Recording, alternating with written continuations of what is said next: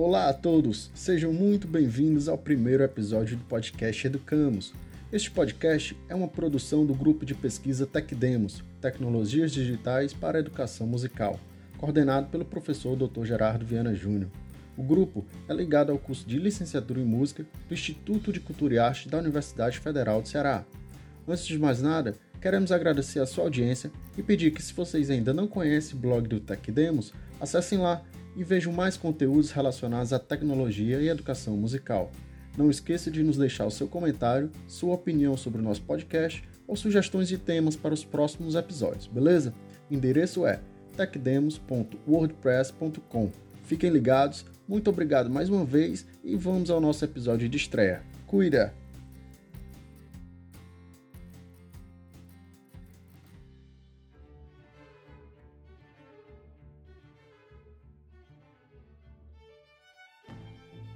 Hans Joachim Kohreuter nasceu na Alemanha em 1915 e morreu em São Paulo em 2005.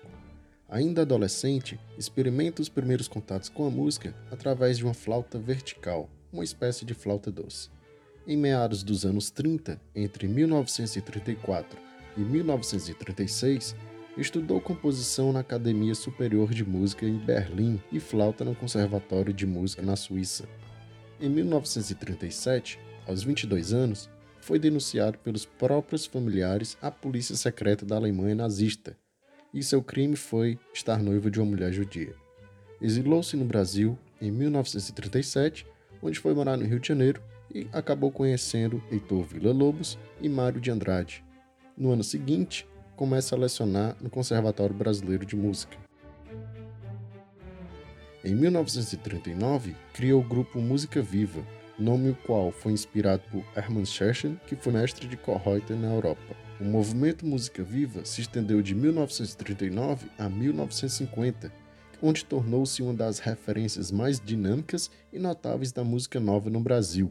Entre os alunos que estavam participando do grupo Música Viva estavam jovens compositores como Cláudio Santoro, Guerra Peixe, Eunice Catunda e Edino Krieger. Kohreuter ensinou e influenciou uma geração de músicos populares e eruditos, nomes como Tom Jobim, Caetano Veloso, Tom Zé, Áurea Regina, entre outros. Seus métodos, que se baseavam na liberdade de expressão e na busca de identidade de cada aluno, incentivavam a liberdade de pensamento e a necessidade de cada aluno buscar seu caminho.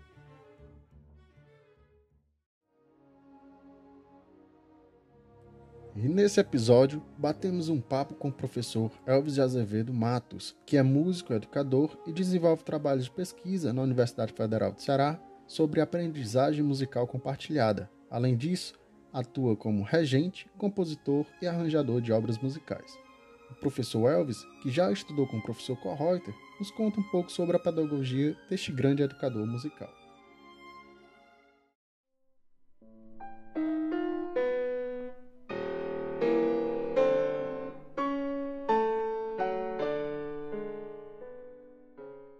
Das marcas da pedagogia de Kohreuter é sobre o ensino pré-figurativo.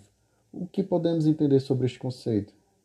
O professor Kohreuter, ele tinha um compromisso ou um entendimento que gerava um compromisso de que toda pessoa ela tem um potencial criativo e esse potencial criativo precisa ser explorado. Então, nessa perspectiva, se torna missão dos processos de educação musical ou de educação em qualquer área artística, dar vazão, criar oportunidades para que as pessoas explorem o seu próprio potencial de criação, seu potencial criativo. Né? Ele falava muito em espírito criativo. E aí, nessa intenção, com esse intuito, ele apresenta uma proposição que ele chamou de ensino pré-figurativo, que é um ensino no qual a potência criadora do indivíduo, a potência criadora da pessoa, deve ser estimulada. Então, por que é que chama pré-figurativo e o que é que seria pós-figurativo?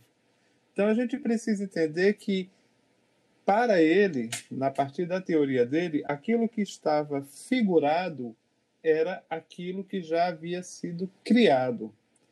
Então, se a pessoa, ao lidar com música, ela simplesmente se apropria de obras musicais que já foram criadas, ou seja, que são anteriores a ela historicamente, por exemplo, se hoje nós estudamos Johann Sebastian Bach, nós estamos fazendo uma ação que é pós-figurativa. Nós estamos nos apropriando de algo que já foi criado por uma outra pessoa. Essa obra tem um valor imenso e por isso que ela permanece durante muito tempo, mas essencialmente é algo que já foi figurado. Então, esse ensino seria o ensino daquilo que já está criado, ele chamava isso de pós-figurativo.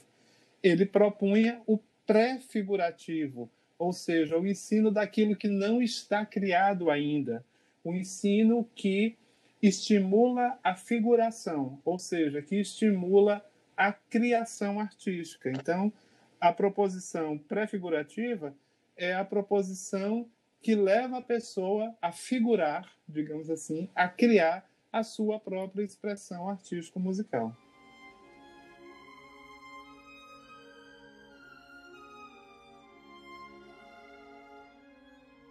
Corrota critica o modelo de uma escola em que não permite a livre iniciativa da criação, sobretudo dentro de escolas de arte.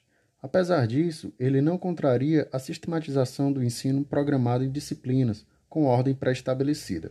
Como podemos fomentar um ambiente escolar que permita a exploração da criatividade baseado nos conceitos de Correuter?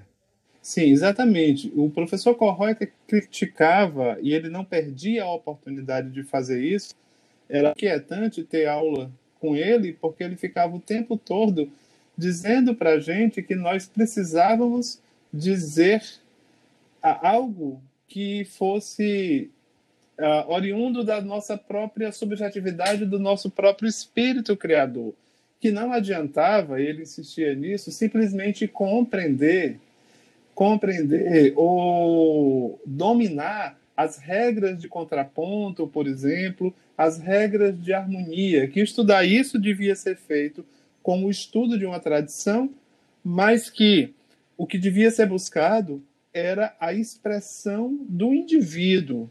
E essa expressão, obviamente, corre dentro de um contexto cultural. Também era muito importante para o professor Correuter nos deixar pouco mais livres para que nós conseguíssemos explorar a nossa própria cultura e não ficássemos tão reféns da cultura dominante ou daquela cultura que nos coloniza nos diferentes momentos da nossa história. Né? Que a cada momento da nossa história a gente tem um paradigma de colonização que é vigente e que nos domina. Ele tentava subverter isso e nos incentivava a explorar esse senso individual de criação, esse espírito criador, como ele chamava, mas sempre sabendo que esse espírito criador ele emerge de uma cultura, ele emerge de uma sociedade. Né? Então, isso era uma coisa muito clara e era uma proposição que ele não deixava, ele não perdia a oportunidade de, de, de defender, né? de nos estimular a percorrer esse caminho.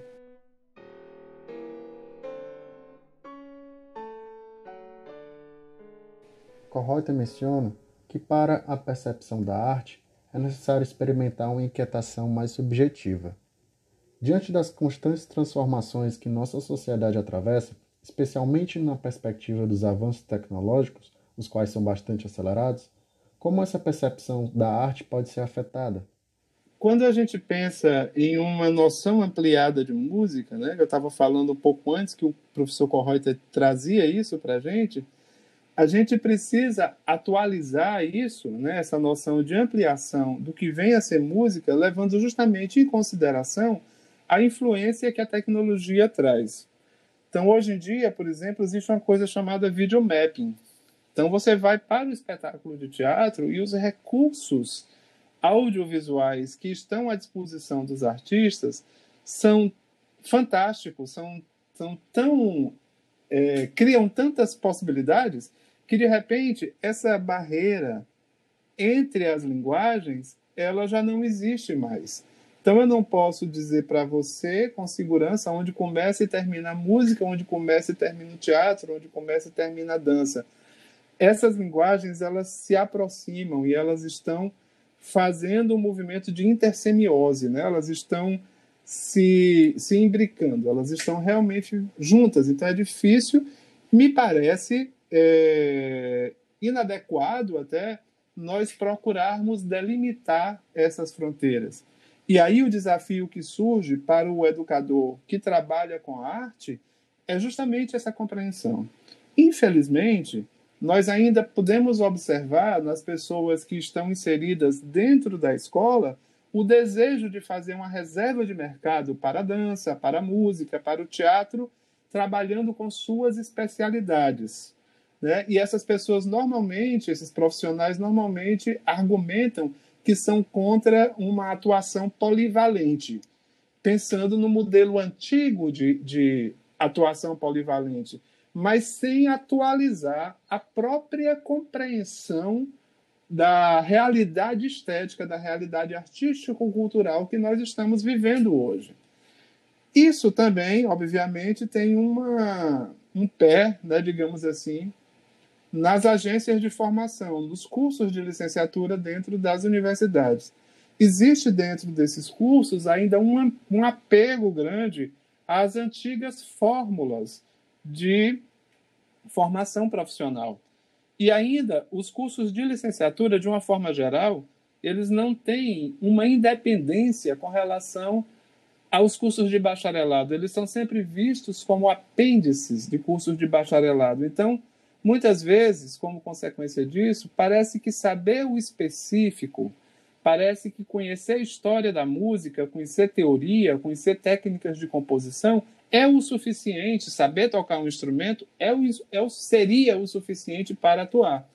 Mas no mundo em que a gente vive, que o professor Corrota chamava de mundo modificado, essas competências são mínimas, elas são o mínimo. O que a gente precisa, acima de tudo, é compreender a realidade na qual nós estamos vivendo, compreender as contradições que essa realidade nos traz e entender que é preciso criar uma realidade nova. Né? Então, uma pessoa, quando diz que está preparando seus estudantes para enfrentar a realidade, ela está incorrendo num vício antigo do apego ao que já está posto. Né? Nossa proposta, na verdade, é criar uma realidade nova que não seja essa realidade opressora que a gente tem hoje. Esse é o nosso desafio.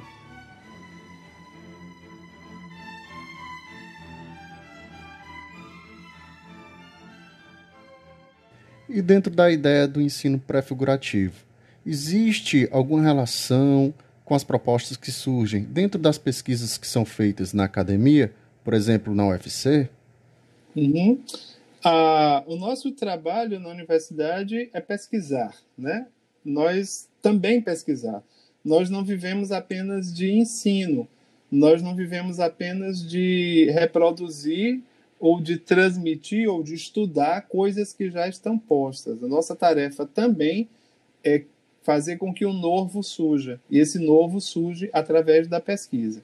Então, no âmbito da UFC, e é muito importante a gente perceber que essas pesquisas, elas são feitas em um programa de pós-graduação em educação, porque não poderia ser diferente. Os programas de pós-graduação em áreas específicas artísticas, eles tendem a trabalhar apenas o específico, né? o artesanato da música, o artesanato da dança, digamos assim. Mas o fato de nós estarmos em um programa de pós-graduação em educação nos possibilita desenvolver pesquisas que abordam essas questões da presença da arte na escola e no processo de formação humana. A aprendizagem musical compartilhada, ela traz muita coisa da proposta de ensino pré-figurativo do professor Correuter, mas ela traz algumas ampliações, e essas ampliações decorrem de pesquisas de mestrado e de doutorado que são empreendidas lá no programa de pós-graduação em educação brasileira. Então, poderia sinalizar uma questão. Professor Kohreuter, com o ensino pré-figurativo, ele propunha o, a exploração máxima do potencial criativo dos estudantes. Né? quando a gente pensa em aprendizagem musical compartilhada, a gente também pensa nisso, mas ao mesmo tempo a gente pensa explorar e expor a si mesma através do seu potencial de criação. Porque na, na medida que você usa esse potencial, é você mesmo que começa a emergir. Então você começa a se expor. E para que isso ocorra, para que essa experiência ocorra, é preciso que haja um ambiente propício. Então, a construção desse ambiente, a consciência da necessidade de haver esse ambiente, é uma das coisas que surge a partir da aprendizagem musical compartilhada, dentre outros aspectos. Eu estou trazendo esse apenas como exemplo. Mas é importante perceber que são pesquisas na área da educação. Né? São pesquisas que têm um compromisso com o processo de formação humana e o impacto que a música pode ter dentro desse processo.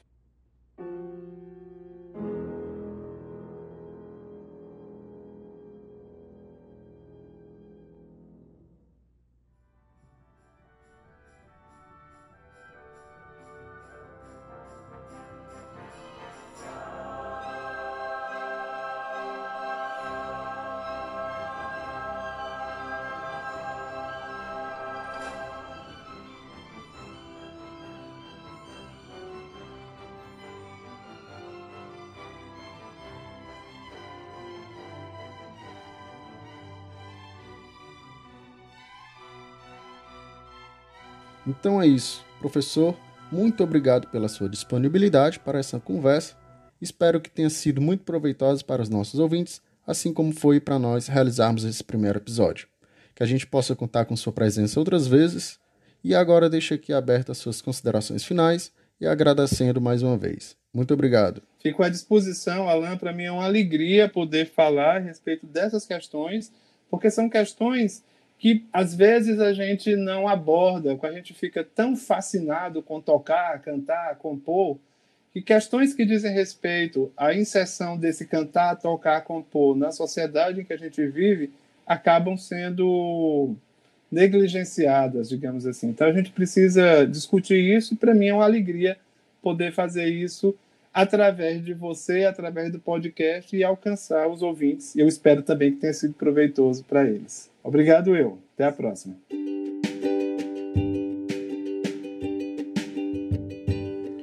Então é isso.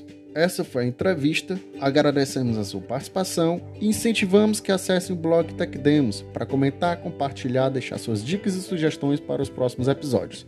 Este podcast é uma produção do grupo de pesquisa Tech Demos, Tecnologias Digitais para Educação Musical. Agradecemos à Universidade Federal de Ceará, ao Instituto de Cultura e Arte e ao CNPq. Muito obrigado, até a próxima, valeu!